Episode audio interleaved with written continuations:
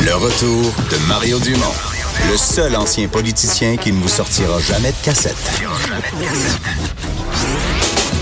Mario Dumont et Vincent Dessureau.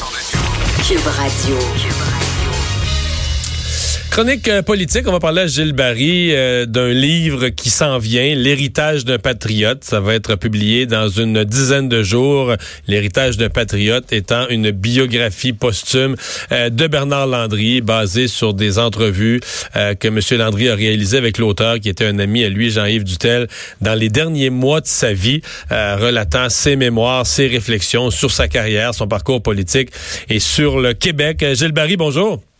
Bonjour Mario. Et, Alors, et, Gilles, pour les gens qui te connaissent moins, je, vais le dire, pas te laisser le dire, mais tu étais probablement dans l'entourage, entre dans les ministres de Bernard Landry, le plus proche, sinon un des plus proches, pas juste sur le plan politique, mais sur le plan personnel, très, très près de lui. Euh, tu penses quoi de ce qui va sortir dans ce livre-là? Ben écoute, juste pour rajouter ce que tu, euh, ce que tu viens d'évoquer, moi j'étais avec lui, j'étais à ses côtés depuis le gouvernement de René Lévesque. Alors, c'était euh, quand même une bonne partie de ma vie, puis je l'ai toujours considéré comme, euh, comme un deuxième père. Alors, Mario, je vais, je vais essayer de mettre un peu de contexte dans tout ça. M. Landry disait toujours qu'un homme n'accomplit rien de bien tant qu'une grande cause ne l'inspire pas. Alors, M. Landry, c'était d'abord un homme d'État. C'était la patrie d'abord. C'était un homme qui était animé par un discours sérieux puis une grande ambition nationale. Et moi, je l'ai toujours considéré dans la ligne comme un, un héritier de Louis-Joseph Papineau. Il nous disait toujours que la cause de l'indépendance devait transcender tout le reste.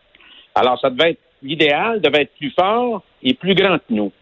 Alors, c'est une caractéristique humaine de M. Landry dans son engagement politique. Alors, pour lui, les guerres de tabourets, de fauteuils, les jeux de coulisses, euh, les murmures de corridors, les chicanes de sacoche, les limousines, euh, le cacassage, la grande allée que tu as déjà connu, Mario, et les histoires de l'homme qui a vu l'homme qui a vu l'ours, c'était pas le fort de M. Landry.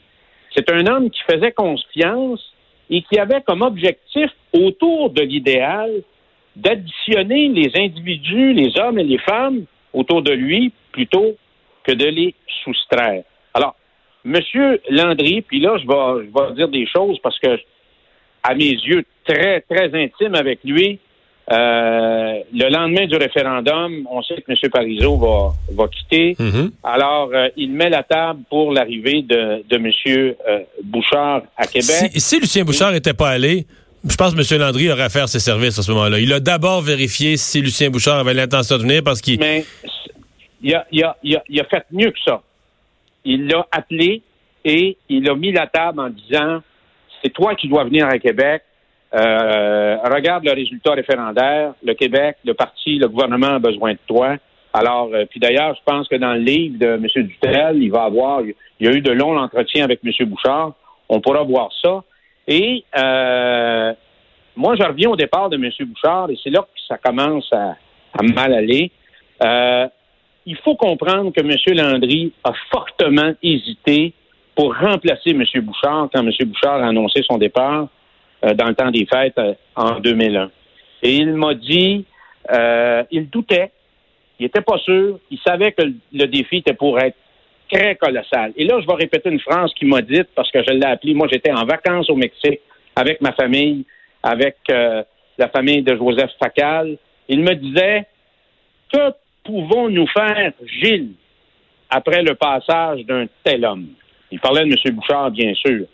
Alors, euh, départ de M. Bouchard, arrivée de M. Landry à la tête du parti et à la tête du gouvernement, et moi, je peux confirmer que euh, il y a plein de gens, il y a plein d'intrigants euh, qui ont tout fait pour saper son pouvoir. On n'a jamais accepté son leadership. On n'a jamais, jamais accepté et on l'a on l'a saigné jusqu'à cette date fatidique du mois de juin 2005. 2005. Ben, démêlons ça. Donc, 2001, M. Bouchard part. Donc, euh, Bernard Landry Ouais. gouverne le Québec pendant deux ans comme premier ministre par intérim, perd l'élection en 2003 face à Jean Charest qui devient euh, Ouais, premier ministre. exactement. Et là, donc, on arrive en 2005. il y a- C'est dans les statuts du Parti québécois, comme les autres partis d'ailleurs. Quand un chef, quand un chef ne gagne pas l'élection, pour demeurer chef, doit passer un vote de confiance des membres. M. Landry se fixe à peu près une barre. Il aimerait ça avoir 80% il se fixe la barre à 80% obtient 76 et là, euh, décide de quitter, mais c'est les, les minutes ou les heures avant ce départ Ouais. annoncé. Mais, Euh, Mario, je veux t'amener sur un autre événement qui a lieu en, en, en 2002 autour des fêtes. Moi, je, je suis au Chili pour l'Hydro-Québec. Je descends du Chili avec ma famille, parce que je m'en vais au Témiscamingue voir la mienne, mon père et ma mère. c'est une bonne ride, ça. Montréal.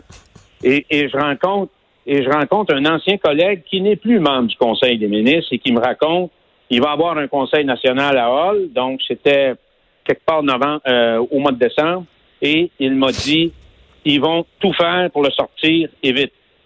Parce qu'à ce moment-là, le gouvernement Landry, son leadership lui-même était au plus bas dans les sondages. Alors, il a, eu, il a réussi à... Parce que c'est moi, c'était c'est moi qui étais à 40% des sondages à ce moment-là. Ça c'est pas cas, lui, il était, lui était pas haut. Non non, il était pas Il haut. était vraiment pas haut. Et tu peux en dire, tu peux en raconter plus que moi, mais ça, c'est un tournant important parce que les mêmes qui l'ont, qui lui ont dit de partir euh, par la suite, ils ont tout fait pour essayer de le sortir à ce moment-là. Alors, les sondages, les sondages envers M. Landry reprennent du poids de la bête euh, euh, avant la fin du printemps.